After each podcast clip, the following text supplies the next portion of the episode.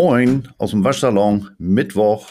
Den Laubbläsermann da draußen habe ich gerade in seinem Laub begraben. Ich hoffe, ist jetzt Ruhe und jetzt sehen wir mal, was uns die Katze heute vor die Tür gelegt hat. Schönen Gruß nach Berlin-Neukölln.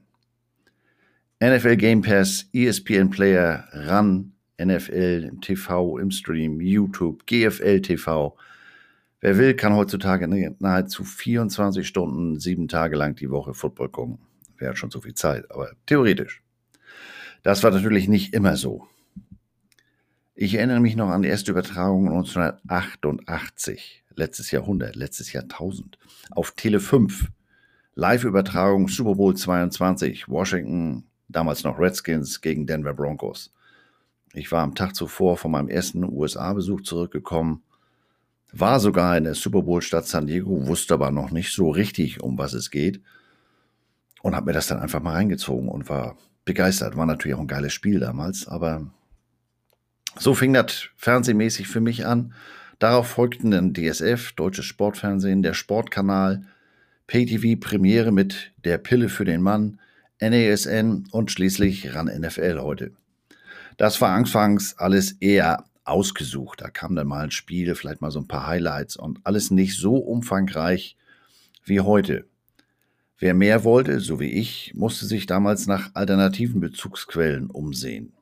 Beispielsweise bei meinen ersten Mannschaftskameraden. Damals in Flensburg gab es eine kleine Base. Das waren US-Soldaten, die kriegten den amerikanischen Soldatensender AFN, American Forces Network. Und da gab es dann Spiele auf VHS-Tapes. Und damit man dann die VHS-Tapes auch ausnutzte, haben die dann gerne mal auf Longplay oder Super Longplay aufgenommen. Mir brennen heute noch die Augen bei dem bloßen Gedanken an die Bildqualität von damals. Deswegen trage ich jetzt wohl auch Brille und brauche demnächst wohl einen Hund. Aber Beggars can't be choosers. Wir waren ja glücklich, äh, dass wir überhaupt was sehen konnten. Wer dann noch in der Lage und bereit dazu war, Geld auszugeben, konnte sich ab 1980 an Pontel wenden. Die versandten damals VHS-Tapes. Anfangs musste man die sogar noch zurückschicken. Äh, später DVDs mit Highlights, Gameclips etc. Im Laufe der Jahre konnte man sein favorisiertes Team angeben, was allerdings nicht garantierte, dass deren Spiel in der jeweiligen Woche auf dem Tape war. Äh, stell dir vor, Eagles-Fan und dann ist da ein Cowboy-Spiel mit drauf. Waste of money. Denn das Ganze war auch nicht so ganz günstig. Wenn ich mich richtig erinnere, ich meine, das waren 25 Mark damals pro, pro Tape. Ähm, aber man hatte was zu sehen. Später packten die dann auch die, die, diese neue Show da, NFL Prime, Primetime mit auf die, auf die, äh, auf die Kassetten Chris Berman und äh, mal von den Sunday Night, Monday Night Games abgesehen, hatte man dann bewegte Bilder von den meisten der Spiele und besser als nix, denn für den Rest blieb nur USA Today oder sowas. Mit Internet war ja noch nicht so viel. Das Ganze hört sich jetzt sehr professionell an. Ähm, aber ich habe die mal in deren Studio in Düsseldorf besucht und musste feststellen, das ist ja mehr so Mom and Pop. In deren Büro sah das aus wie einem Handgranatenwurfstand, aber nachdem der Panzerschütze Dosenbrot mal wieder den Sicherungsring und nicht die Granate weggeworfen hatte, und äh, äh deren Aufnahmestudio war eine spärlich beheizte Garage, wo dann ich weiß nicht wie viel äh, äh Videorekorder, später DVD-Brenner standen. Also das Ganze war wirklich Handarbeit. Die druckten dann daneben an auf einem Laser oder, oder Tintenpisser ihre, ihre Etiketten. Äh, und das war's. Ähm, die, die VHS-Tapes, das weiß ich noch, die hatten so ein kleines Label. Das war mit einer Tätowiermaschine, mit einem Nadeldrucker äh, äh, fertiggestellt. Aber das hielt mich natürlich nicht davon ab, da Unsummen von Geld auszugeben. Es ist, wie es ist. Ähm, bewegte Bilder und vor allem im, im O-Ton. Denn ähm, es gab dann zwar auch Premiere, aber man sehe es mir nach, aber wenn ich den Namen Dirk Froberg äh, höre, kriege ich heute noch Panikattacken und Bluthochdruck. Ähm, Football auf Deutsch, das ist für mich ein Werner-Film auf Sächsisch. Das kann man natürlich machen, aber ist irgendwie nicht dasselbe. Natürlich sind auch lange nicht alle US-Kommentatoren die Goldrandlösung. Also Phil Sims zum Beispiel, ich froh, dass das inzwischen ein Studio-Host ist, weil den konnte ich am Mikro nur so gar nicht mehr ertragen. Mir persönlich gefallen Troy Aikman und, und, und Buck sehr, sehr gut, aber ähm, das als Eagles-Fan, Aikman, Cowboys Quarterback, Ähm, aber zum Beispiel in den USA scheiden sich an den beiden die Geister. Das ist die wahre Pracht. Also wie immer Geschmackssache. Dank moderner Technik wie zahlloser Kameraperspektiven zwischen Minicams im Pylon auf der Hashmark, Drohnen donnern durchs Stadion, die Skycam, hochauflösende Bilder in 24 Karat. Ach nee, das war letzte Woche. Also hochauflösende Bilder, Pay-TV, äh, im Fernsehen, im Stream. Das Angebot hierzulande ist umfangreicher und wenn man genau hinguckt, sogar meist kostengünstiger als in den USA. Da ist der Fernsehmarkt ja eher regional und äh, die haben da drüben auch einen NFL Game Pass. Aber der, äh, anders als bei uns, sendet drüben nicht live. Da kann ich immer nur erst live am nächsten Tag gucken. Und so ein Game Pass-Abo, ich habe mal nachgeguckt, das hat mich letztes Jahr, äh, ich abonniere immer für ein, für ein Kalenderjahr, habe ich 164 Euro bezahlt. Wenn ich in den USA etwas Vergleichbares haben wollte, ähm, Sunday, NFL Sunday Ticket mit Red Zone und was weiß ich nicht alles, da bin ich mit 100 Dollar im Monat dabei. Da variiert immer so ein bisschen. Die fahren da drüben ja dann auch immer irgendwelche Rabattaktionen, aber ähm, wer das ganze Programm haben will, der ist hier inzwischen bei uns äh, in Deutschland eigentlich recht gut dabei. Und wer nicht die ganze Dröhnung haben will und sagt, nee, also das englische Gesabbel, das verstehe ich sowieso nicht, der ist natürlich mit RAN NFL äh, und zwei, drei Spielen die Woche auch hervorragend bedient. Also ähm, dann Ganze möglichst auch noch zu Hause mit dem, mit dem Bildschirm, mit dem Fernseher, der so groß ist wie das IMAX-Kino nebenan. Und äh, wenn ich den ganz schräg drauf habe, äh, dann sitze ich da nur im Schlüpper in Teamfarben, lass mich dein Pirat sein, ole ole, und guck dort alles so, wie ich mir das vorstelle. Und dazu Stadion, ja, aber es ist ja besser, ne? Und das Bier ist billiger. Aber wie hat das alles überhaupt mal angefangen? Und damit kommen wir jetzt zum Thema der heutigen Folge. Ich beschränke mich heute äh, in meinem Rückblick darauf, welchen Einfluss Fernsehen für die Entwicklung des College Football hatte. Wir wissen alle, die NFL hat gerade wieder einen mehrere hundert Millionen Dollar schweren TV-Vertrag abgeschlossen, aber das ist nochmal wieder eine Geschichte für sich. Und wenn ich das jetzt hier durcheinander schmeißen würde, ähm, dann sitzen wir hier noch und äh, Mutti kommt mit dem Thanksgiving-Dinner durch die Tür und ich will euch ja nicht länger quälen als unbedingt möglich. Also, Fernsehen, College Football, das ist auch wieder eine, finde ich, Geschichte im Nachhinein schwer zu glauben. Das erste College Football Spiel wurde, Palim Palam, 1939 übertragen. Eine völlig neue Welt damals. Es gab ja viel und reichlich äh, Footballübertragungen im Radio, aber da hörte man den, den, den Moderator und wenig vom Spielgeschehen als solches. Äh, und das hing natürlich auch davon ab, wie talentiert er war. War das so Karl-Heinz Köpke, der die Nachrichten vorliest, oder war das einer, der da mit, mit Herzblut dabei ist und, und äh, hier mehr den Buschmann macht? Äh, auch das ist ja, wie gesagt, Geschmackssache. Aber nun gab es eben Fernsehen. Bewegtes Bild, die Plays, die da zuvor im Radio beschrieben wurden, konnte ich jetzt auch sehen. Wobei dem Kommentator äh, zu Anfangszeiten des Fernsehens auch eine, eine große Rolle zukam, denn ihr könnt euch das vorstellen, die Bildqualität war natürlich dementsprechend. Das war, war noch fernab von dem, äh, äh was wir auch nur in irgendeiner Form kennen. Und dagegen war die Wasserschlacht 74 in Frankfurt äh, 28 KTV. Also das war, war noch ganz finster. Und auch das Spiel selbst, das erste Spiel im Fernsehen selbst, war nicht der Kracher. Fordham gegen Waynesburg, 30. September 1939 aus New York City. Ergebnis hört sich noch halbwegs interessant an. Fordham gewann 34-7. Aber jetzt kommt's. Im ganzen Spiel gab es neun Passversuche combined, von denen ganze zwei ihr Ziel fanden.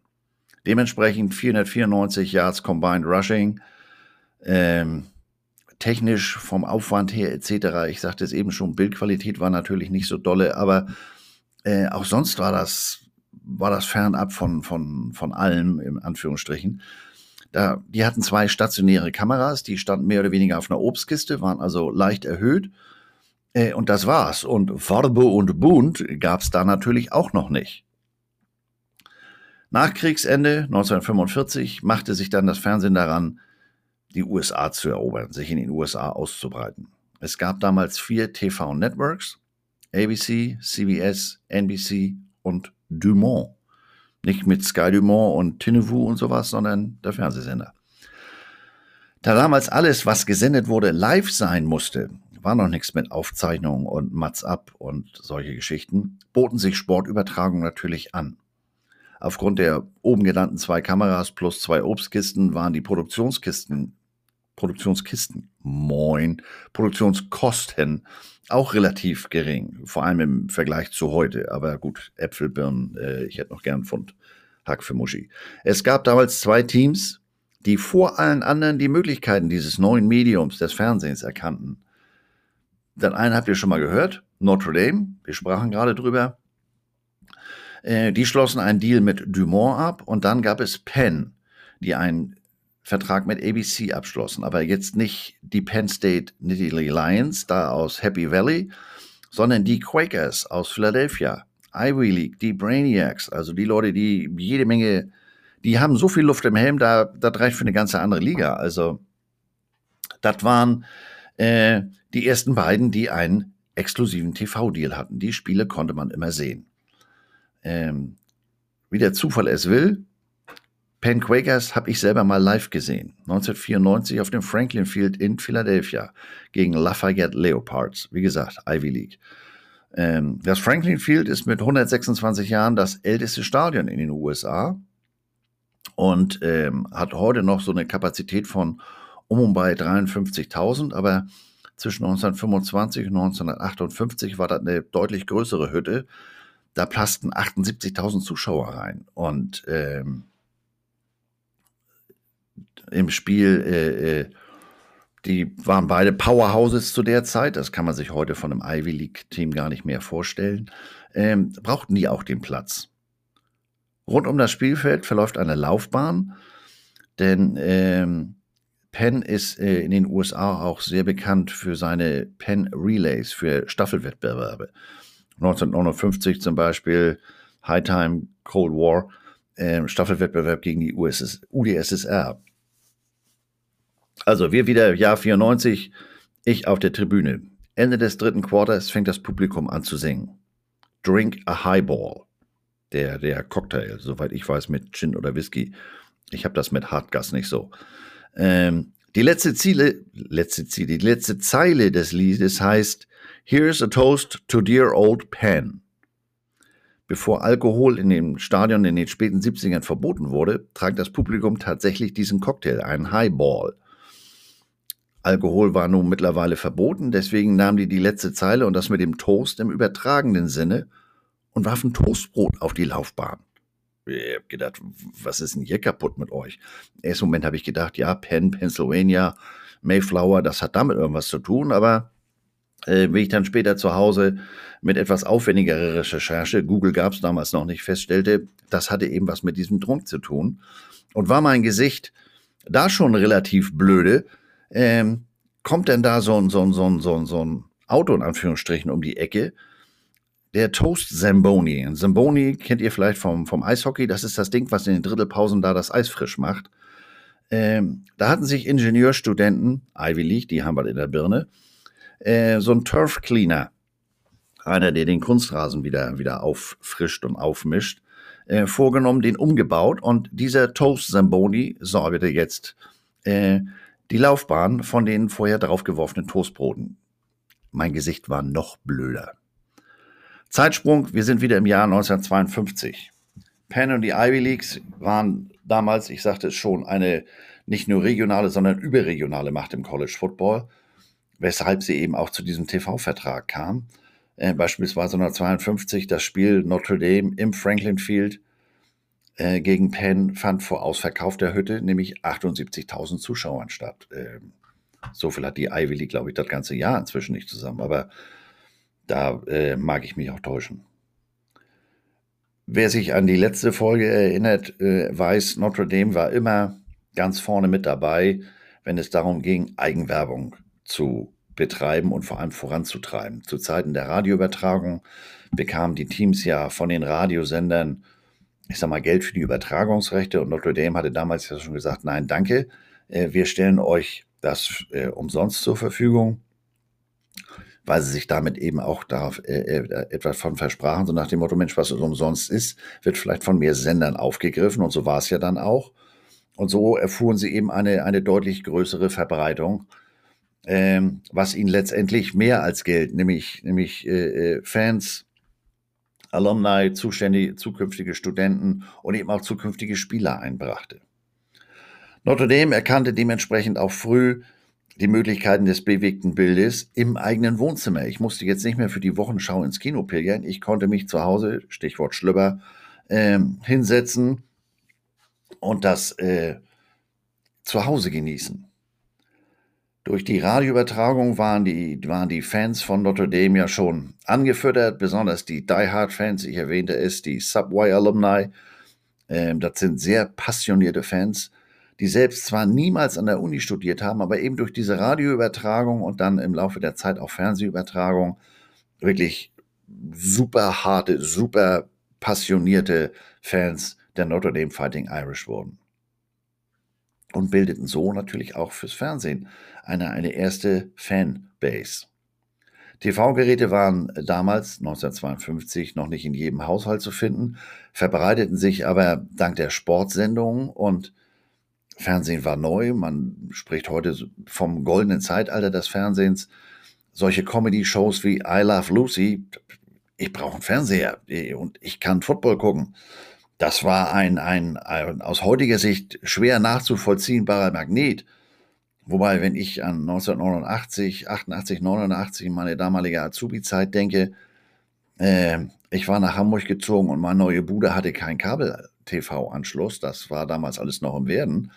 Äh, ich konnte den Sportkanal mit College Football und auch Premiere mit, mit NFL nicht empfangen. Das waren lange und kostspielige Diskussionen mit meinem damaligen Vermieter. Also insofern, ich kann das so ein bisschen nachvollziehen. Der Erfolg von Notre Dame, ähnlich wie schon mit den Radioübertragungen, äh, mit dieser Fernsehgeschichte verschreckte die anderen Teams und auch äh, Universitäten äh, geradezu. Und ganz besonders verschreckte es die NCAA. Denn die fürchteten, Notre Dame würde jetzt, dadurch, dass die in jedem Wohnzimmer in Anführungsstrichen zu sehen sind, noch größer und mächtiger werden. Das war zu dem Zeitpunkt nicht ganz ohne Grund.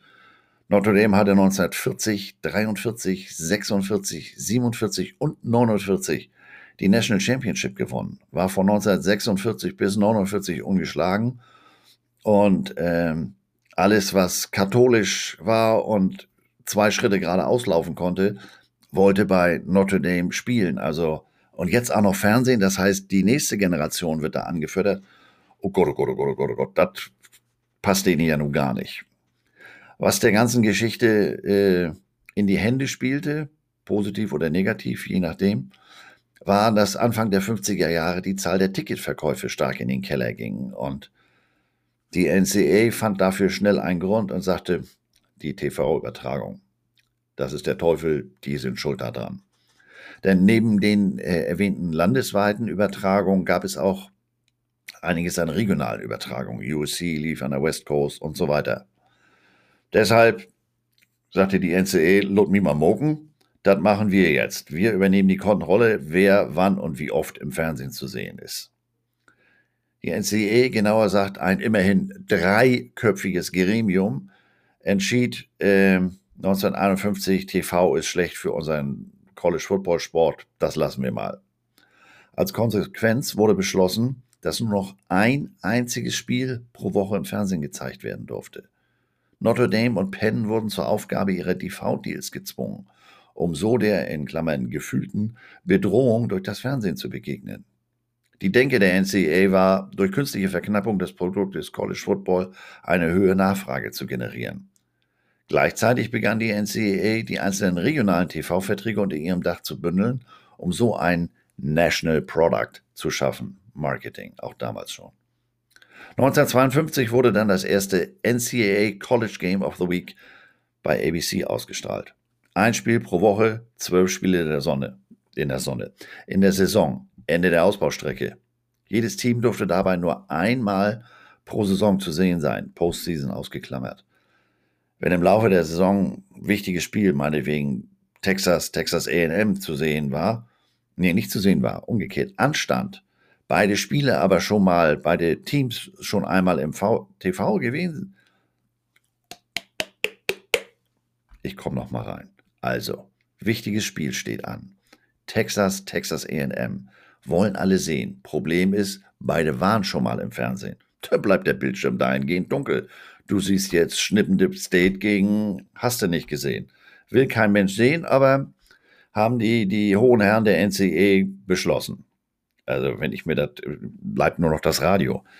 Wenn ich mir das vorstelle, ich glaube, äh, da wäre ich mal zur Chefvisite in der West Washington Street in Indianapolis äh, erschienen, hätte mich in meiner bekannt freundlich und zurück alten Art äh, persönlich vorgestellt, Pizza für Jonas Wagner ausgeliefert und für den Rest äh, der Bagage ein Bildschirr Deck, Bier, Korn und Paus Maul. Ein Spiel pro Saison von meinem Team. Geht's noch? Gut, wenn ich an die 80er denke, hatten wir auch mal. Ne? Also insofern habe ich auch keine Hausbesuche gemacht. Ist vielleicht auch besser so. Die Schulen hatten die Rechte an ihrem eigenen Produkt, dem College Football, an die NCAA übertragen. Wurden zwar im Umkehrschluss auch an den TV-Einnahmen beteiligt, aber hatten ja kein Mitspracherecht mehr. Ähm, das Bemerkenswerte daran ist, genau genommen hatte die NCAA überhaupt keine rechtliche Handhabe für, diese, für dieses Durchgreifen. Aber wie das so ist, der Schlauschumpf ist der lauteste, der schwarze Schlumpf. Äh, wer laut ist, hat Recht. Und die NCA vermittelte glaubhaft den Eindruck, wir haben die rechtliche Handhabe. Wir bezahlen die Musik, wir bestimmen, was gesungen wird. Äh, es war zwar umgekehrt, weil ohne Football hätten die gar nichts zu verhandeln gehabt, aber es klappte, die Mitglieder der NCAA glaubten das. TV-Rechte wurden jetzt durch die NCAA gehandelt. 1958, wir machen einen kleinen Zeitsprung, kommt Bear Bryant als Coach nach Alabama. Sein damaliger Vertrag mit der Universität sicherte ihm unter anderem, auch etwas, was man sich heute überhaupt nicht vorstellen kann, die Eigentumsrechte an jeglichem Gamefilm zu. Das erinnert mich so ein bisschen an den Möchtegern-Agenten, dem ich 2004 in Missouri begegnete. Wie das so ist mit der zweiten Chance eines ersten Eindrucks. Auf seiner Krawatte konnte ich sehen, aha, gab eben Spaghetti Bolognese und du bist da ähnlich geschickt wie ich. Äh, hätte mal besser einen Blaumann essen sollen und sich danach umziehen. Ähm, den Typen habe ich natürlich, nachdem ich den ersten Blutsturz überwunden hatte, überhaupt nicht mehr für, für voll genommen. Verhandelte mit dem Quarterback direkt, den wir dann auch nach Hamburg geholt haben. Also Bear Bryant sagt, Gamefilm ist meiner. Denn der hatte sich mal das Kleindruckte durchgelesen. Die gesammelten TV-Rechte, die die NCA da inne hatte, umfasste nur die damals üblichen und standardmäßigen Live-Übertragungen. Von Replays war nirgendwo die Rede. Also Vorhang auf für die Bear Bryant Show, präsentiert von Ice Cold Coca-Cola und Golden Flake Snacks. Auf YouTube finden sich noch so Clips von damals. Das muss man sich mal, mal angucken. Ähm, das ist schon, das ist wie, wie, wie Grundschule spielt Fernsehen. Das ist äh, Gegenteil von gut ist nicht schlecht, sondern gut gemeint. Aber es war eben die einzige Möglichkeit, die Crimson Tide während der Saison regelmäßig im Fernsehen zu sehen und sei es am Sonntagmorgen. Die Live-Übertragung am, am Samstag im Radio nahm man trotzdem mit, aber ich war ja nur angefüttert, ich wollte bewegte Bilder sehen. Das Verlangen war groß und da Bear Bryant äh, in Alabama auch Hundekot in Tüten hätte verkaufen können und die Leute hätten es ihm aus Händen gerissen, ähm, war das egal, denn äh, ich erwähnte jetzt, man kann sich das teilweise auf YouTube noch angucken. Ähm, der war dabei und war da ganz schön am Nuscheln, als wenn er das halbe Pfund Hack für Muschi im, im Hals hatte. Und auch gefühlt so drei Worte in der Minute. Aber wie gesagt, der Typ war Kultstatus und den wollten sie unbedingt sehen. Und ähm, der konnte alles machen. Dauerte nicht lange, andere Teams und Schulen kamen auf die Idee, Mensch, diese Sunday Replays, das ist ja eigentlich mal eine schlaue Idee, das übernehmen wir mal. Notre Dame war da wieder äh, etwas anders unterwegs, die machten das nicht selber, die überließen das einem durch die Army-Navy Game-Übertragung und als Stimme der New York Mets bekannten äh, Moderator Lindsay Nelson. Die Replays der Notre Dame-Spiele am Sonntagmorgen, die erreichten, wen wundert es, natürlich geradezu Kultstatus. Aber auch andere Teams und vor allem deren Coaches nutzten diese sonntäglichen äh, Sendungen auch für Eigenmarketing, denn äh, Money Makes World Go Round, äh, etwas, was sich bis heute ja fortsetzt. Äh, so gab es zum Beispiel Michigan Replay with Bo Schambachler. Das war da rund um, um Ann Arbor in 75 Städten zu sehen und war natürlich auch wieder, ole ole, ich kann mein Team sehen. Ähm, was will ich denn mehr? 1960 gab es nur noch drei TV-Networks, NBC, CBS, ABC. NBC und CBS lieferten sich so eine Art Kopf-an-Kopf-Rennen um die Nummer eins in der Zuschauergunst, aber NBC hatte nach wie vor die Sportübertragung und damit äh, den samstäglichen College Football. Deswegen lagen die immer so ein bisschen vor CBS. Abgeschlagener Dritter war ABC. Die hatten zu dem Zeitpunkt nicht mal eine Sportredaktion. Und erkannten, ja Mensch, also so werden wir die, die, die Lücke da nie auf, aufholen, schließen können. Und ähm, als dann 1960 das NCAA-Fernsehpaket neu ausgeschrieben wurde, kam ABC steil aus dem Gebüsch und überbot die Konkurrenz um 100.000 Dollar, bekam den Zuschlag. Mal ein Vergleich, der aktuelle Deal von ESPN äh, zur Übertragung des Rose Bowl Games, der Vertrag verläuft von, von 2015 bis 2026, äh, kostet 80 Millionen. Aber pro Spiel. Also nun galt es für ABC, eine Sportredaktion aufzubauen.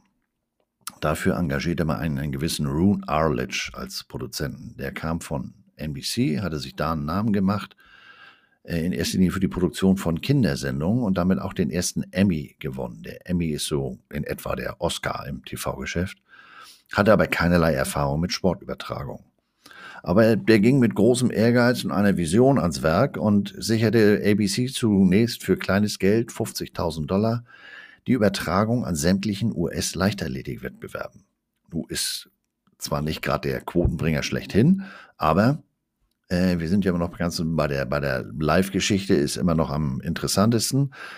Das war schon mal ein erster, eine erste Feder äh, in seinem Köcher. Das erste, der erste Erfolg, den er sich auf die Fahne schreiben konnte. Und ähm, als nächstes konzipierte er eine, eine Geschichte, die in die TV-Geschichte eingehen sollte, eine Art Sportschau. Die Sendung hieß White World of Sports.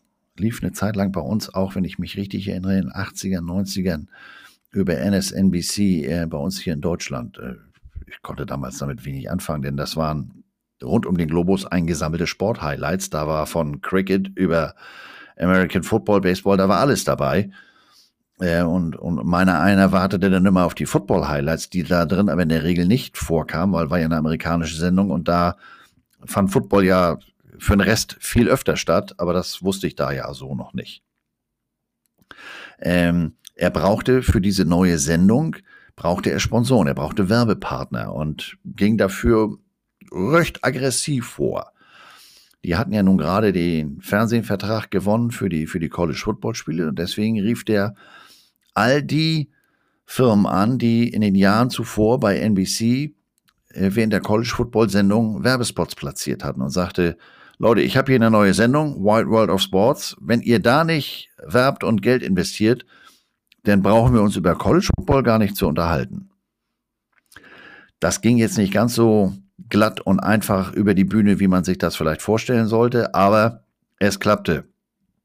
Er hatte Geld für die neue Sendung das Time Magazin sollte viele Jahre später diese Wide World of Sports zu einer der 100 bedeutendsten TV-Sendungen aller Zeiten erklären. Also ähm, er hatte einen Achtungserfolg im Rücken und konnte damit äh, die Vorgabe seines Chefs, diese Footballspiele mit möglichst kleinem Budget zu produzieren, aushebeln. Er hatte jetzt äh, ein gewisses Budget und nun konnte er seine Vision, die er hatte, äh, umsetzen. Denn er wollte jetzt nicht mehr nur das reine Spiel übertragen. Bernie Blinzmann passt auf Horst Hübenberger für 10 Yards, wird getaggelt von Werner Wernersen. Ja, been there, done that. Das ist ja noch nicht so spannend. Er wollte eine Geschichte erzählen. Er wollte am besten das Showbusiness in die Show, in die, in die Sportübertragung integrieren. Denn er hatte auch erkannt, äh, wenn das zu Hause im Wohnzimmer läuft, ähm, damals war das nicht noch äh, jeder Raum ein Fernseher. Dann müssen wir auch das weibliche Publikum für uns äh, gewinnen und müssen das dementsprechend ab Lagerfeuer für die ganze Familie. Äh, Im Nachhinein kann man sagen, der Junge war mit seinen Ideen und Umsetzungen nicht so ganz unerfolgreich. Äh, er produzierte im Lauf seiner Karriere zehn Olympische Spiele, äh, gewann 36 Emmys, TV-Oscars und erfand so eine Sendung, die läuft heute noch, Monday Night Football. Seine Idee, wie wollte er sie jetzt umsetzen? Bis dahin, wie gesagt, das Spiel, zwei bis drei statische Kameras, Obstkiste, Attacke. Bildqualität war inzwischen ein bisschen besser als 39, aber das war immer noch nicht so, wie er sich das vorstellte. Er wollte das Spiel, die Atmosphäre, das Stadion sozusagen äh, ins Wohnzimmer bringen. Er brauchte dafür mehr Kameras, mehr Perspektiven und er machte sich eine Innovation dieser Zeit zunutze, die erste Handkamera. Das ist jetzt nicht zu vergleichen heute, was, was wir hier mit unserem iPhone machen. Das war schon ein Workout mit dem Ding, aber das Ding war mobil, war nicht mehr kabelbebunden. Äh, er konnte Nahaufnahmen zeigen vom Publikum, von den Cheerleadern. Er filmte, wie die Band einlief. Michigan springt hoch, berührt das Banner. Alles, was zu einem Game Day dazugehört und eben nicht so, ja, guten Tag, hier ist das erste Down. Ähm, das half der Geschichte natürlich sehr. Was der Geschichte zukünftig auch ungemein äh, äh helfen sollte, war eine weitere technische Neuheit die allerdings von CBS kam. Instant Replay in Verbindung mit Slow Motion. Nicht etwas, was wir heute kennen und oftmals durchleiden müssen. Äh, war das nun ein Catch? War das ein Touchdown? Der Ref überprüft das nochmal. Wir schlafen derweil vom Fernseher ein. Nee, einfache Wiederholung einer Spielszene. Ähm, das kannte man nicht. Ähm, das Ganze wurde erstmals eingesetzt äh, beim Army-Navy Game 1963 ganz bewusst. Das ist ja ein Spiel, das immer sehr große Zuschauerzahlen äh, vor dem TV generierte. 1963, das wussten die natürlich vorher noch nicht, waren das nochmal deutlich mehr Zuschauer.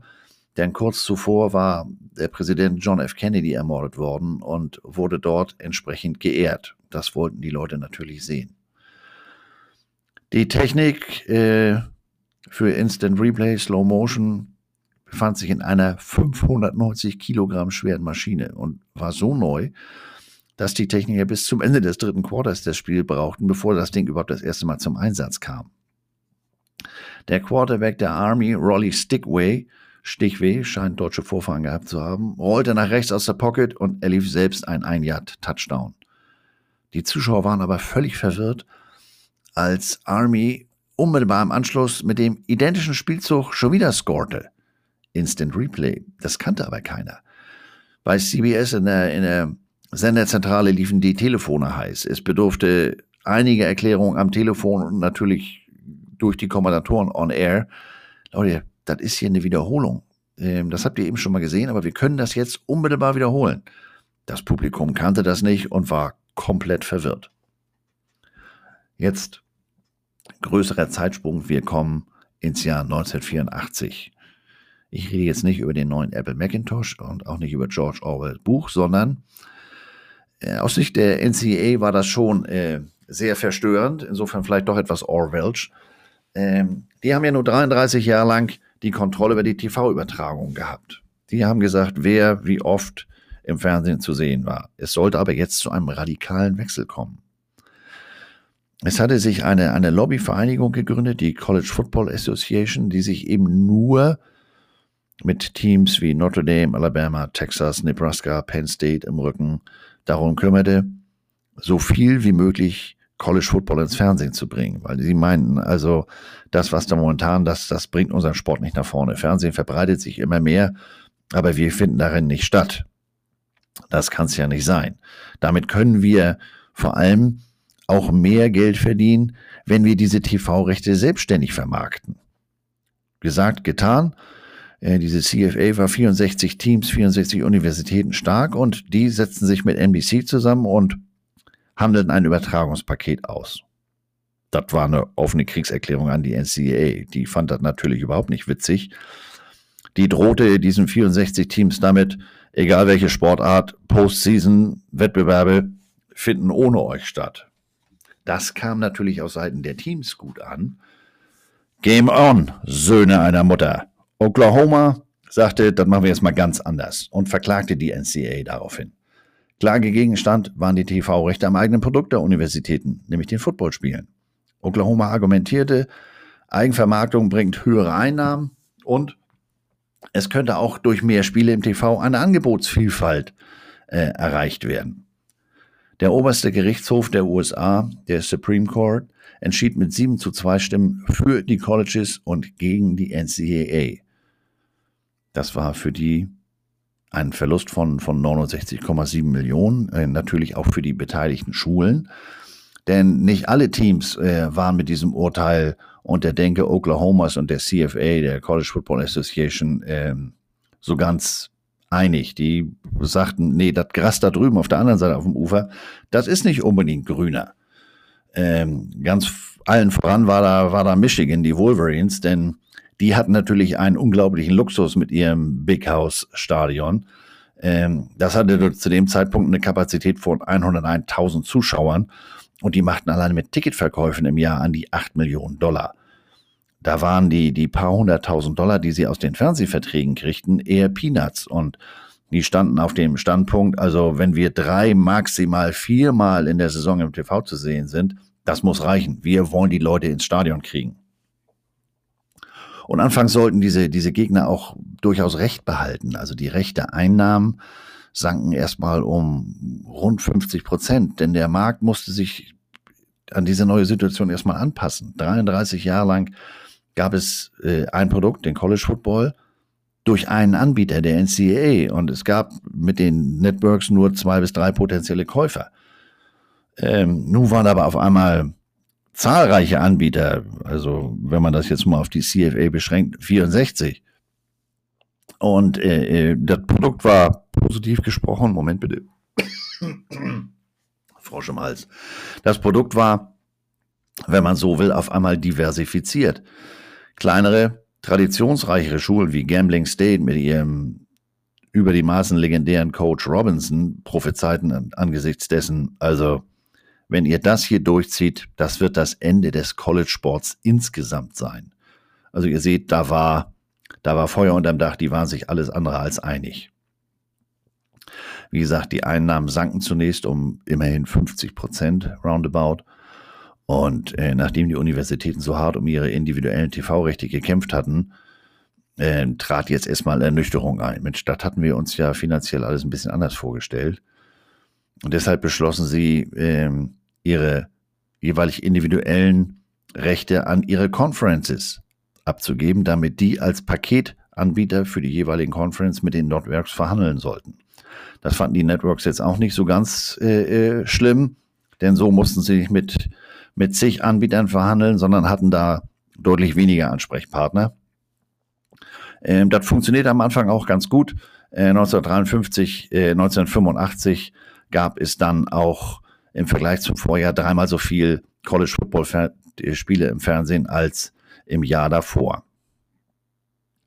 1991 standen neue Verhandlungen der College Football Association mit den TV Networks an, als plötzlich ein nicht ganz unbedeutendes Mitglied aus dieser Association ausscherte und einen eigenen Deal abschloss. Notre Dame einigte sich mit NBC auf die exklusive Übertragung ihrer Heimspiele. Wieder mal war Notre Dame Trends Trendsetter, Trendsetter und Vorreiter, was bei allen anderen geradezu Heulen und Zähneklappern auslöste. Man befürchtete wieder, oh Gott, die haben jetzt wieder einen Riesenvorsprung. Ähm, das hilft deren Recruiting und Notre Dame war inzwischen nicht mehr das Powerhouse, das sie äh, äh, noch 40 Jahre vorher waren, aber ähm, deswegen ja trotzdem nicht zu ignorieren. Also da war, war wieder große Sorge, dass Notre Dame allen anderen davonziehen würde. Etwas, was sich im Laufe der Jahre allerdings so nicht äh, bewahrheiten sollte. Doch ein Zeichen war gesetzt. Die anderen, es ist alles immer Copycat, äh, haben gesagt, nun lass uns doch mal unsere Position überdenken, was können wir dann machen? Und fing an, da ein munteres Ping-Pong-Spiel zu initiieren. Die Universitäten waren plötzlich bestrebt, bei den Conference unterzukommen, die ihnen den lukrativsten TV-Deal zusicherten. Und die Conference wiederum waren bestrebt, ihre Reichweite durch Hinzunahme neuer Teams zu vergrößern und ähm, rechneten so nach dem Motto, je mehr TV-Geräte, äh, je mehr Wohnzimmer eine Conference aufgrund ihrer Mitglieder den Networks anbieten kann, desto größer ist natürlich das Interesse der Networks an den jeweiligen Conferences, Einschaltquote etc. Ähm, das Ganze war dann der Beginn der Conference Realignments. Äh, Teams verließen ihre angestammte Heimat ähm, und äh, gingen in andere Conferences, weil es gab einfach mehr Geld zu verdienen. Diese Dezentralisierung der College Football TV-Rechte mit seinem deutlich größeren Angebot rief auch neue Anbieter auf den Plan, denn irgendeiner musste ja die ganzen Spiele übertragen. Die NCAA hatte immer noch die Replay-Rechte an den Spielen, der Supreme Court hatte 84 lediglich über die Live-Rechte entschieden. Diese Rechte, diese Replay-Rechte kaufte sie das bis dahin weitgehend unbedeutende Entertainment and Sports Network. Vielleicht schon mal gehört, ESPN. ESPN trat 1984 mit diesen Replays in den Markt der College Football Übertragung ein und machte sich da äh, auch wieder eine, eine, ich sag mal, schlechte Angewohnheit der großen Networks zunutze, denn die konzentrierten sich auf einige wenige große Teams, Alabama, Texas etc. Ähm, die versprachen sich davon den besten Bang for the Buck. Hier kriegen wir das meiste für unser Geld. Da waren aber natürlich noch jede Menge äh, Reste nach. Und äh, dieser Resteteller war aber in keinster Weise schlecht. Im Gegenteil, das war äh, Qualität, die einfach un unentdeckt und äh, noch nicht übertragen wurde und noch nicht gezeigt wurde zu dem Zeitpunkt. Und äh, ESPN machte sich das zunutze und siehe da, die können ja auch Football spielen und gar nicht mal so schlecht. Ähm, und die, die, die große Sorge, dass der Markt übersättigt werden würde, äh, das konnten die, die konnten das Gegenteil überzeugen, äh, von dem Gegenteil überzeugt werden, diese äh, Sorgenmenschen, denn nun hatte man neue Teams, in Anführungsstrichen, man hatte neue Gesichter, man konnte neue etwas Neues im Fernsehen präsentieren und damit auch neue Märkte erschließen. Auf einmal, was weiß ich, ich bin Fan der Iowa Hawkeyes, der Idaho Vandals, Boise State Broncos und auf einmal finde ich im Fernsehen statt. Das äh, äh, war natürlich neu und fand entsprechenden Zuspruch. Also Übersättigung, nee, im Gegenteil. Mehr ist besser, viel hilft viel. ESPN erwartete 1987 sein Programm um eine halbstündige Pre-Game-Show, die vorher aufgezeichnet wurde und aus dem Studio kam. Moderator oder Gastgeber war Tim Brando und er hatte damit Lee Corso und Biano Cook zwei Kommentatoren dabei. In der Sendung gab es einen Überblick über den bevorstehenden Spieltag. Die Sendung dümpelte immer mehr so ein bisschen vor sich hin und war eigentlich schon kurz vorm Sterben. Und dann haben sie 1923 gesagt, das machen wir jetzt mal anders. Ähm, wir versuchen das jetzt mal live, um da mal ein bisschen mehr Leben in die Geschichte zu kriegen. Und wenn wir schon beim Thema Leben sind, raus aus dem Studio. Ihr fahrt jetzt mal zu einem Spieltag. Hatten sich da 1993 das Spiel Florida State gegen Notre Dame ausgesucht und mehr Hype ging zu dem Zeitpunkt nicht. Und siehe da, obwohl die da vor Ort jede Menge improvisierten, experimentierten, war das ein, ein erheblicher Popularitätszuwachs und von, von da an äh, fand diese Sendung, äh, wurde live gesendet von, äh, von einem jeweiligen Austragungsort. Ähm, die Sendedauer wurde erhöht, etc. pp. Mehr oder weniger durch Zufall, 1996, 5. Oktober, das Spiel Ohio State gegen Penn State, kam der Ex-Coach Lee Corso, der ist immer noch in der Sendung, auf die Idee, ähm, das Ganze nochmal ein bisschen dem Ganzen ein bisschen Lokalkolorit zu verleihen. Ähm, während der Sendung gibt es immer einen Ergebnistipp oder werden einige Spiele getippt und als letztes wird immer das Ergebnis des bevorstehenden Spieles getippt, bei dem man zu Gast ist. Also in diesem Fall waren die in Happy Valley bei Penn State. Der letzte Tipp ist also, wie geht das Spiel Ohio State gegen Penn State aus? Und Lee Corso hatte sich etwas überlegt, wenn er sagt, also ich tippe Ohio State gewinnt. Dann hat er das nicht gesagt, sondern er setzte sich den Kopf des Maskottchenkostüms auf, den sogenannten Headgear Pick. Ihr könnt euch vorstellen, Ohio State gegen Penn State, die spucken sich vor Freude schon mal gegenseitig in den Hals. Der ist in Happy Valley bei Penn State und setzt sich den Kopf von Brutus, Brutus Beefcake, hätte ich fast gesagt, äh, äh von Brutus Buckeye auf. Und äh, da ist natürlich komplett, die Leute rasten aus, entweder weil sie genervt sind oder weil sie begeistert sind. Äh, und dann hatten sie noch eine Idee, um diese Ergebnistipperei da 6 aus 49 ein bisschen interessanter zu machen. Sie holten sich immer einen prominenten Gast, der einen Bezug zu dem lokalen Austragungsort hatte. Das waren Alumni oder, oder irgendwas ähnliches. Ähm, den sogenannten Guest Picker. Nicht zu verwechseln mit dem Picknicker, kein Scheißmann. Ähm, also die brachten da Leben in die ganze Geschichte. Ich durfte mir das Ganze 2014 mal aus ganz absoluter Nähe angucken. 2007 im Spiel in Oklahoma äh, war ich noch reiner Zuschauer. Ähm, die machen das übrigens sehr geschickt. Wer, wer, sich das mal auf dem Samstag im Fernsehen angeguckt hat, das sieht ja mal aus, als wenn da Abertausende äh, von Menschen dicht an dicht stehen. Ähm, unmittelbar an der Bühne. Das ist aber gar nicht so. Das sind, lass es 100 Leute sein, denn das ist ein abgesperrter Bereich. Und äh, die werden da reingedrückt. Das ist wie beim Black Friday Gatecrusher. Denn wenn er drin steht, der kommt auch nicht wieder raus. Da ist nichts mal, ich müsste mal eben in die Pipi-Box oder ich würde jetzt gerne mal Barbecue oder sowas äh, äh, wahrnehmen. Nee, du bist jetzt da vorne, du willst unbedingt ins Fernsehen, hier hast du eine Chance, Attacke. Ähm, wir also South Carolina, Auswärtsspiel, Game Day vor Ort. Die Game Day Crew die Produzenten kannten den Equipment Manager von Missouri und ähm, die waren vor Jahren mal zu Gast in, in Columbia, da war ich leider nicht mit dabei und hatten mitbekommen, ähm, dass, dass wir an dem Spieltag mit einem besonderen Helm spielen sollten. Das war ein mattschwarzer Helm, äh, silberne Face Mask und mit einem großen äh, silbernen Tiger. Foto poste ich nachher wieder. ESPN hat aber nur den Standardhelm, schwarz mit dem, mit dem M bzw. dem ovalen Tiger und ähm, brauchten jetzt natürlich unbedingt für das Platzieren auf dieser Bühne, da waren dann immer die gegenüberliegenden Helme der jeweiligen Partie des Tages, brauchten sie den neuen Pass, äh, Blödsinn, den neuen Helm. Pass sage ich deshalb, weil im Gegenzug gab es für uns VIP-Backstage-Pässe. Don, der Equipment-Chef und ich haben das uns am Freitag schon mal gut gehen lassen und sind da hinter die Kulissen, denn Guestpicker am nächsten Tag sollte Kenny Chesney sein. Kenny Chesney ist ein in den USA überaus populärer Country-Star.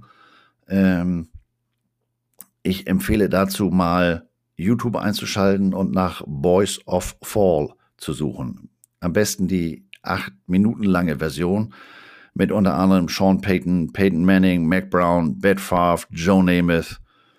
Da fällt mir jedes Mal S3ED Seed ein, Goosebumps. Und jeder, der selber mal die knitterfreie Mütze aufgelegt hat, holt euch schon mal eine Großpackung Kleenex und legt die neben den Bildschirm. Wer sich das Video anguckt, das gibt reichlich Pipi in den Augen. Ich garantiere euch das. Also der probte da am Freitag schon seinen, seinen neuesten Song, den er am nächsten Tag präsentieren wollte. Und ähm, wie das denn so ist, wenn man sich das anguckt, dass äh, man lernt ja immer was dazu. Der trägt immer so, so, so einen Cowboy-Strohhut. Ähm, das hat auch einen Grund. Der Junge ist nicht der Größte und mit dem Hut sieht er natürlich gleich wieder größer aus. Und man sieht auch wieder, was, was Kameras leisten können. Im Fernsehen kommt der ganz anders rüber. Am Samstag haben wir uns dann die ganze Show Backstage angeguckt. Äh, wir spielten abends, wir hatten also Zeit. Und das Beste war, nach Abschluss der Sendung, äh, wir rauf auf die Bühne und es gab ein gemeinsames Foto mit Lee Corso, Chris Fowler, Kirk Herbstreit und Desmond Howard. Desmond Howard. Das kann man mal machen, so als deutscher Dauerpraktikant ich hatte ein bisschen Pipi in den Augen. Diese College Game Day Übertragungen vor Ort sind mittlerweile fester Bestandteil des College Football Spieltages. Für den Ort, an dem der Game Day jeweils zu Gast ist, ist das ein riesiger Boost. Man ist on National TV, man ist on the map. Denn beispielsweise, wer wusste denn vorher, dass die North Dakota State Bisons in Fargo beheimatet sind? Fargo kannte man als Film oder Fernsehserie. Also wenn Game, wenn Game Day zu Gast ist, das muss ein wichtiges Spiel sein, ähm, ein außergewöhnliches Spiel. Im besten Falle ist es das wichtigste Spiel des Tages. Dabei wird in, in einer dreistündigen Sendung jede Menge Hintergrund um das Spiel vor Ort präsentiert. Die Crew ist bereits seit einigen Tagen zuvor, ist schon bereits seit einigen Tagen äh, vor Ort, besucht Training, interviewt Coaches und Spieler, recherchiert äh, um die Stadt herum an sich. Food-Spezialitäten vor Ort sind auch immer ein Thema, werden während der Sendung vielleicht auch mal äh, auf der Bühne präsentiert. Lokale Traditionen, äh, das gibt alles rund um den Spieltag vor Ort, um den Spieltag insgesamt und was äh, in der zurückliegenden Woche im College Football so passiert ist. Mit Clips, mit Musik, mit allem drum und dran. Und nach drei Stunden geht's dann nahtlos zum ersten äh, äh Spiel des Tages. Und äh, ich erwähnte diese, diese Ergebnistipperei. Wenn Herbstreet und, und seine Jungs da gegen dein Team tippen, dann hast du schon vor dem eigentlichen Kickoff schlechte Laune, weil die wissen ja eigentlich, wovon sie reden umso größer die Freude, wenn es dann mal nicht eintritt. Buja. Die Auftritte dieser erwähnten Guest-Picker gestalten sich ähm, unterschiedlich spektakulär, äh, manchmal sogar als legendär. In diese Kategorie legendär fällt der 4. Oktober 2014. Game Day ist das erste Mal zu Gast in Oxford, Mississippi bei Ole Miss. Genauer gesagt im Tailgate-Mecker The Grove. Die Begegnung lautet Nummer 1 zu Gast bei Nummer 11. Alabama gegen Ole Miss. Zu dem Zeitpunkt waren beide ungeschlagen. Wir sind im Grand Old House. Ihr könnt euch vorschlagen, was da für eine Stimmung war. Da war schon Hype, Hotty Toddy all day long. Der Guest-Picker selbst sorgte dann aber dafür, dass da ein Betrieb war, als wenn die Beatles im Vorprogramm von Michael Jackson auftreten sollten. Für die, die sich noch an die Mutter aller Boygroups erinnern können. Das waren die sogenannten Pilzköpfe. Damals Leipzig, Anno Leipzig. Guestpicker war eine gewisse Katy Perry. Die war auf, auf Konzerttouren in den USA und da brach das ganze, Geschicht, äh, das ganze Geschehen für diesen Auftritt. Sie selber kommt aus Kalifornien, hatte keinen persönlichen Bezug zu Ole Miss, aber ihr Manager ist Ole Miss Alumni und hatte ihr immer und immer wieder von The Grove, Ole Miss, Tradition, toll erzählt und sie hat gesagt, alles klar, das machen wir mal. Ähm, wie das so ist, wenn Popstars äh, unterwegs sind und dann auch noch Game Day und wenn Amerikaner eine Kamera sehen, dann drehen die ja sowieso völlig durch.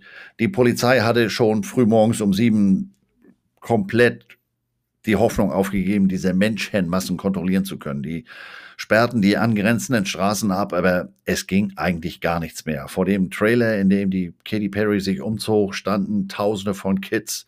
Äh, vom Trailer zur Bühne waren das 50 Yards, aber da brauchten die einiges an Zeit, um das Mädel da hinzukriegen. Das muss man sich ungefähr so vorstellen, als wenn Lotto hier in Hamburg auf dem Hafengeburtstag spielt oder für die Norditaliener südlich der Elbe unter euch Ikea auf den Samstag im Schlussverkauf. Kuschelig, also, Katie betritt die Bühne in einem an ein Jersey angelegten rosa Pullover. Und das Mädel ist mal Profi gewesen. Die spielte mit den Gastgebern und mit dem Publikum, als wenn die am Klavier sitzt. Und das Ganze jetzt nicht irgendwie ausgesetzt. Äh, äh die hatte Spaß daran, dass da die Interaktion mit den, mit den Gören, mit den Fans und auch mit den, mit den vier Moderatoren da, dass das so funktionierte. Die hat danach gesagt, jetzt will ich mich aber auch mal The Grove angucken äh, und dehnte ihren Besuch spontan äh, aus, was ihre angesichts der Drängelei äh, Leibwächter natürlich ganz besonders erfreute. Sie war aber auch fachlich vorbereitet. Sie pickte neun Begegnungen und sieben davon richtig. Ähm, nebenbei trollte sie, die, die verarschte sie die LSU-Fans, indem sie mit Corn Dogs um sich warf. Gab so einen Spruch, so äh, LSU-Fans They smell like corn dogs. Und nebenbei brachte sie auch noch den Quarterback von Oklahoma äh, fürchterlich ins Schwitzen, indem sie auf einmal unter dem Tisch ein, ein Herz rausholte, in dem sein Bild einmontiert war und sie hauchte ein Call me äh, in die Kamera. Der Junge hatte die nächsten Tage Stress, das könnt ihr euch ja wohl vorstellen.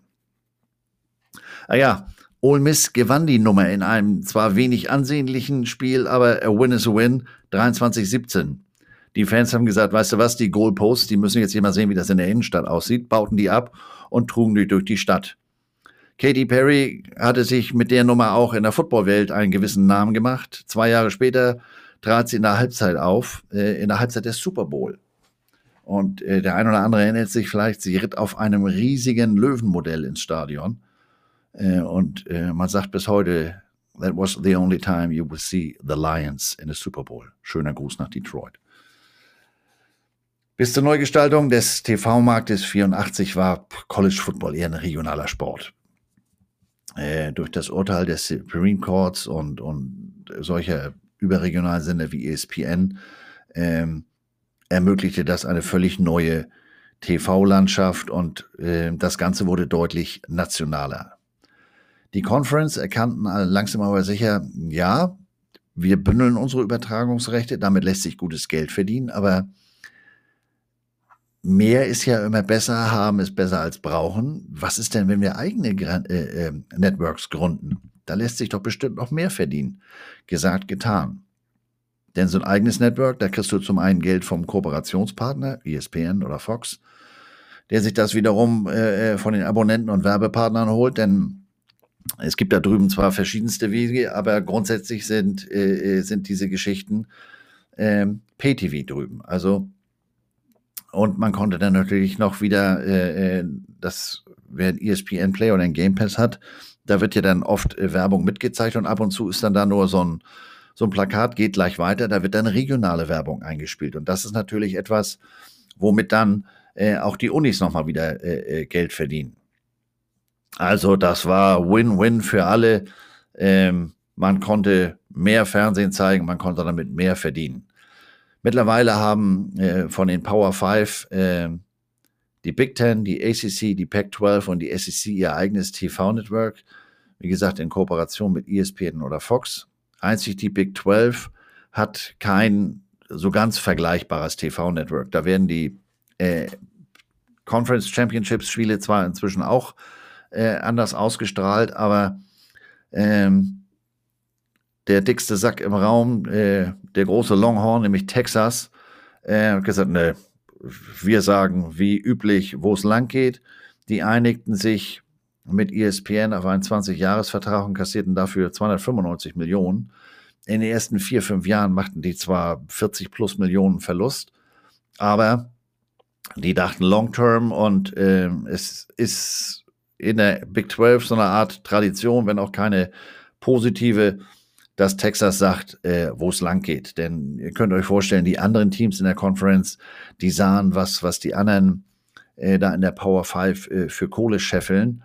Und ähm, die selber stand mehr oder weniger außen vor. Aber ähm, da muss man das dann so machen wie in Nebraska, Colorado oder auch Missouri, die dann irgendwann die Faxen dick hatten, die gesagt haben, ey, schnauze voll, dass Texas hier sagt, äh, äh was es zu essen gibt.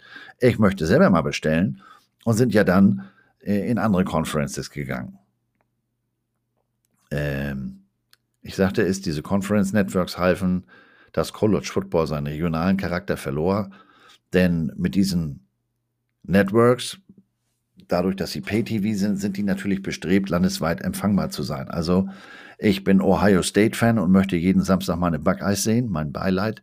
Ähm, wenn ich das nötige Kleingeld habe, dann kann ich auch in LA äh, leben und mir die jeden Samstag reingucken, äh, reinziehen. Ähm, die befürchtete Schwächung, der prophezeite Untergang, äh, die Welt ist eine Scheibe, sind nicht eingetreten, im Gegenteil.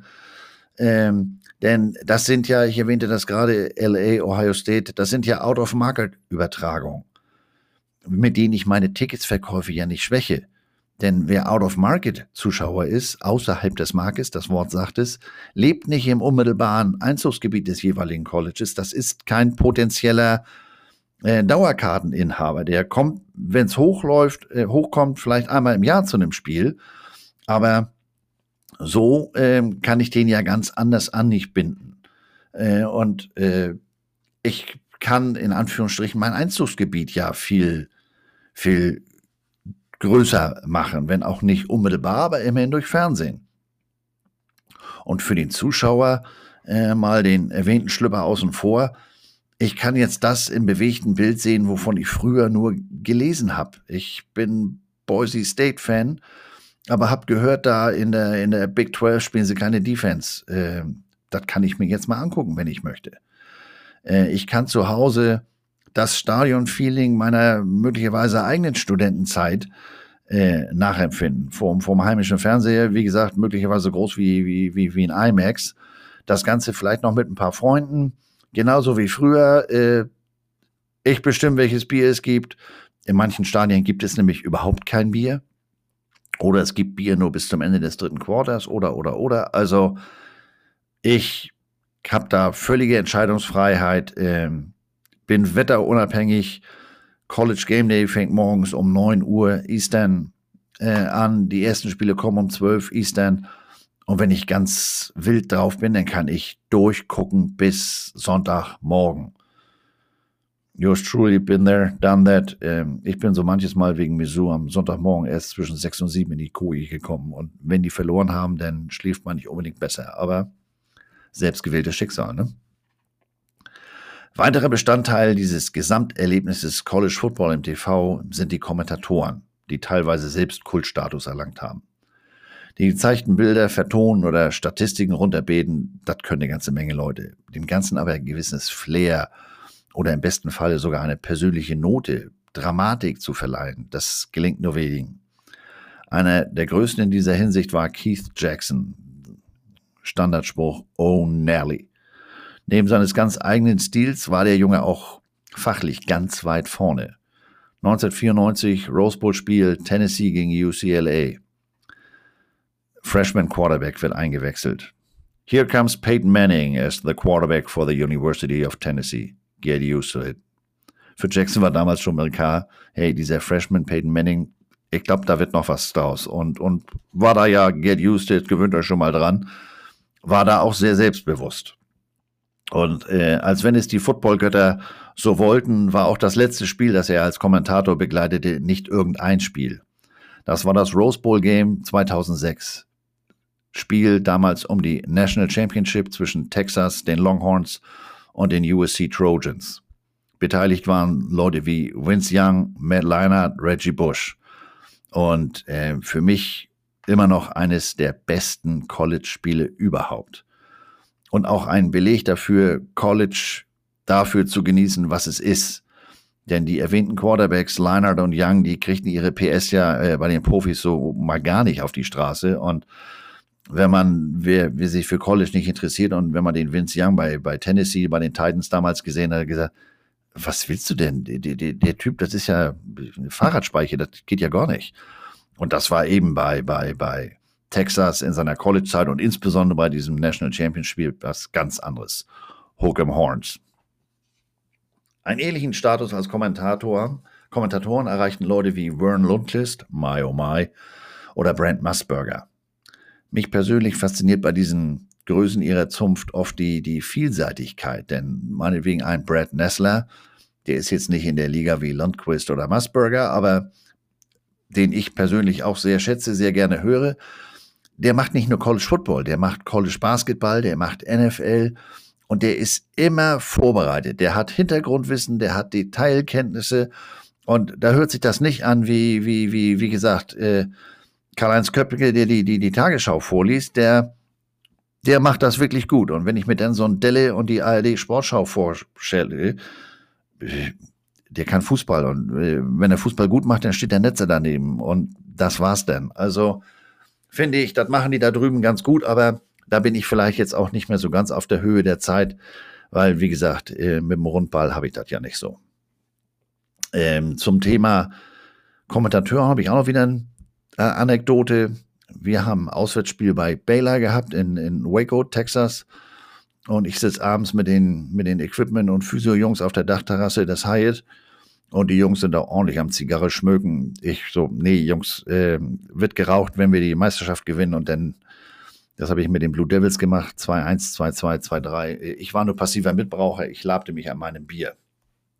Dann kamen da aber zwei Männer äh, dazu und sagt, Mensch, wir würden auch gerne einschmücken, dürfen wir uns dazusetzen. Das waren Todd Blackledge und Brad Nessler. Ähm, die sollten das Spiel am nächsten Tag kommentieren. Äh, wir mussten den beiden nur versprechen, dass wir jetzt hier nicht Fotos äh, auf, auf Insta oder Facebook oder ähnliches hochladen, denn das mit dem Rauchen, das war so eine Art kleines Geheimnis der beiden. Aber das war ein interessanter Abend. Die haben wir natürlich gelöchert und die beiden waren auch sehr zugänglich. Also die wussten, was sie taten, sonst hätten sie sich sicherlich woanders hingesetzt. Ähm, und noch eine Anekdote zum Thema TV. Ich habe ja auch mal fürs Fernsehen gearbeitet. Tere. Zu Zeiten der NFL Europe in der Saison 2005 war ich für Fox der, der Redhead, der Orange Sleeve. Das ist das Mannequin am Spielfeldrand mit der roten Mütze, dem roten Polohemd oder den orangen Proktologenhandschuhen. Ist das Ihre Hand? Ist das Ihr Zäpfchen? Ich war mit Funk, per Funk mit der Regie verbunden und damit das Bindeglied zu den Refs, um gegebenenfalls einen Commercial Break zu signalisieren. Grundsätzlich gibt es vorher einen festgelegten Plan dafür, den man vorab mit den Refs abstimmt. Aber je nach Spielgeschehen wird von diesem Plan abgewichen. Also wenn ein bestimmtes Momentum ist oder, oder, oder, äh, dann will man da ja die, die Luft aus dem Ballon lassen, indem man da jetzt mal ähm, die neue Pre-Werbung präsentiert. Im TV-Truck saß damals ein, ein sehr erfahrener Mann, der schon viele Jahre für Fox tätig war, äh, in, der, in erster Linie für Baseball. Und wir beiden einigten uns schnell darauf, den Plan äh, äh, weitestgehend zu vergessen. Äh, bei jedem dritten Versuch fragte ich über Funk nach. Ich sage, was machen wir, wenn jetzt hier das Angriffsrecht wechselt? Bleiben wir auf Sendung oder gehen wir in Commercial Break? Das funktionierte auch ziemlich reibungslos, ähm, bis auf das eine Mal. Ähm, ich stehe da am Spielfeldrand, Laufspielzug, Sweep über meine Seite, über links und auf einmal Whole Lotta Rosie, volle Kanone, kommt der Sohn von Walter Payton auf mich zugeballert. Der spielte damals Running Back für die Amsterdam Admirals und der konnte nicht ausweichen. Äh, und ich stand da und wollte weg, aber ich war per, per Kabel an den Funk angeschlossen und nicht so wirklich beweglich dadurch, dass ich jetzt hier sitze und euch voll quatsche, seht ihr, es ist gut gegangen, aber da kriegte ich mal ein bisschen große Augen. Und wie gesagt, das, äh, äh, dieses Wechselspiel mit der Regie, das klappte eigentlich auch ganz gut. Aber dann kam das letzte Spiel in der Saison 2005 oder das letzte Spiel der Regular Season. Mein Ansprechpartner war schon wieder zurück in LA beim Baseball. Denn, äh, und in der Regie saß eine junge Dame. Man muss dazu wissen, die NFL Europe damals, das war ein einziges Trainingslager für die Spieler, für die Coaches, für die Referees, für die Kameraleute und eben auch für die Regie. Die junge Dame wusste grundsätzlich, ähm, wie das Prozedere war, wie ich da mit dem TV-Truck eingespielt war und ähm, irgendwie war die aber abgelenkt. Äh, wenn ich fragte, die Antworten, die kamen immer kurz vor knapp und der Whitehead, der ja immer mein Ansprechpartner war, der war schon drauf und dran, wenn der eine Knarre gehabt hätte, der hätte mich schon im ersten Viertel erschossen. Ähm, denn der vermutete natürlich ja hier, der dusselige Crowd da, der ist die Fehlerquelle. Da alle anderen wissen schon, was sie machen. Das sind ja Amerikaner. Mhm. Meine Mutter. Klag nicht, es könnte schlimmer kommen. Ich klagte nicht und es kam schlimmer. Vor einem Punt signalisiert dem weiter Go on, no commercial break. Ähm, Windmühlenbewegung mit dem rechten Arm, damit weiß der, okay, geht weiter. Der Panther ballert die Kirsche in den Himmel. Flug Oceanic 815 musste ausweichen und war anschließend lost. Der Ball kam mit Schnee wieder runter an der gegenüberliegenden 15-Yard-Linie. Der Ref signalisiert den Teams aufgrund meines Signals, geht gleich weiter. Da kommt Püppi durch den Kopfhörer. Was mir denn einfiele, sie hätte doch ausdrücklich Commercial Break angesagt. Ja, vielleicht nachts, wenn du im Schlaf sprichst, aber mit mir hast du nicht gesprochen. Da, der rote Knopf senden, dann höre ich dich auch. Ich stand an der eigenen 20-Jahr-Linie, musste also rüber an die andere äh, 15-Yard-Linie, diagonal über das ganze Feld, aber ich war ja nur mit dem Kabel angebunden und konnte jetzt nicht mal die Sideline runterstratzen. Das heißt, ich machte mich beim Umpire beliebt, der stand äh, äh, auf meiner Höhe und jagte den quer übers Feld, damit wir in die Werbeunterbrechung gehen konnten. Von da an hatte ich nicht nur beim Whitehead verschissen. Dass ich da lebend vom Spielfeld runtergekommen ist, ähm, lag wohl daran, dass Kammers dabei waren. Äh, nach dem Spiel bin ich zu meinem Ansprechpartner bei den Sea Devils. Äh, das war ein ehemaliger Spieler von mir und bedankte mich für die gute Zusammenarbeit. Und ich sag, aber das, was ich hier heute erlebt habe, mit dieser dusseligen Kuh da in der Regie, ich sag du, ich habe so einen Hals, ich sagte jetzt schon, nächstes Jahr mache ich da nicht den Proktologen an der Sideline. Schönen Dank. Aber hat man alles mal mitgemacht. Ähm, interessant im Nachhinein und bis auf das letzte Spiel war das ja auch alles äh, gar nicht so verkehrt. Ja, so weit, so schlecht. Wir sind schon wieder deutlich über eine Stunde. Fazit der ganzen Geschichte, äh, in meinen Augen 84 ist ja, wenn nicht das wichtigste, aber das doch zumindest das wegweisendste Jahr in der Geschichte des College Football. Das Urteil des Supreme Court verhalf ESPN zum Durchbruch. Ähm, Football, so wie wir ihn heute kennen, würde sicherlich anders aussehen. Denn äh, das Urteil führte in seiner Konsequenz zum Realignment Conferences, zu den Conference TV Networks, was wiederum den Schulen niemals erahnte Einnahmen bescherte. Ähm, was wiederum äh, in Facilities äh, fließt, was in Recruiting fließt. Wir sprachen drüber. Somit dem TV-Produkt äh, äh, nützt also ein verrückter Kreislauf. Und zum Abschluss mal ein paar Zahlen, äh, was die Teams dann aufgrund dieser Network-Übertragung an Kohle bekommen. Ähm, angeführt wird da die Geldrangliste von der Big Ten. Da bekommt jedes Team pro Jahr um und bei 55 Millionen aus diesem Fernsehtopf. In der SEC sind es ungefähr 50 Millionen. Dahinter die ACC mit 34 Millionen, die Pac-12 mit 32 Millionen. Also ihr seht, ohne das ähm, haben die ein echtes Problem. Also Ticketverkäufe sind nach wie vor wichtig. Vor allem, ich erwähnte es, wenn man solche Riesenhütten mit 100.000 Zuschauern wie in Tennessee oder Michigan hat. Aber TV Money is what counts.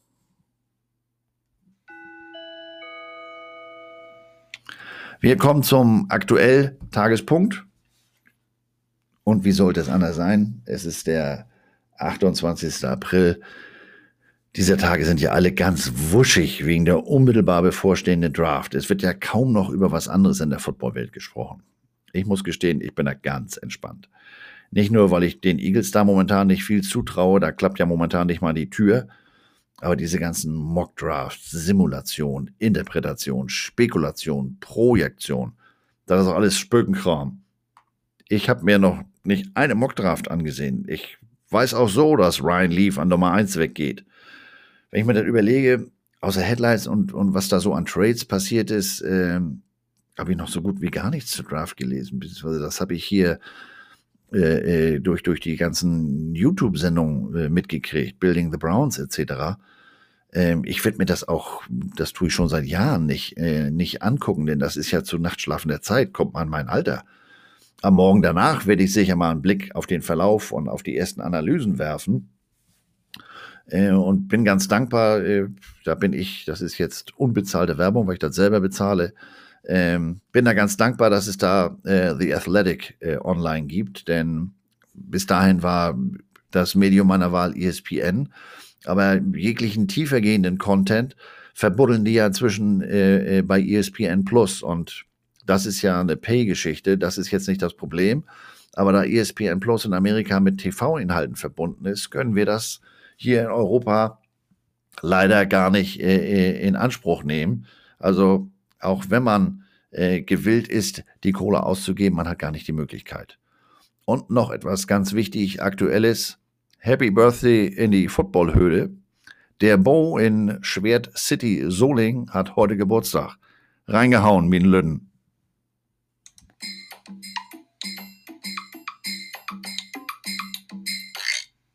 Die Trommeln verraten es euch, wir sind beim Swag. Ich will heute mal nicht mit meinen neuesten Leiden quälen.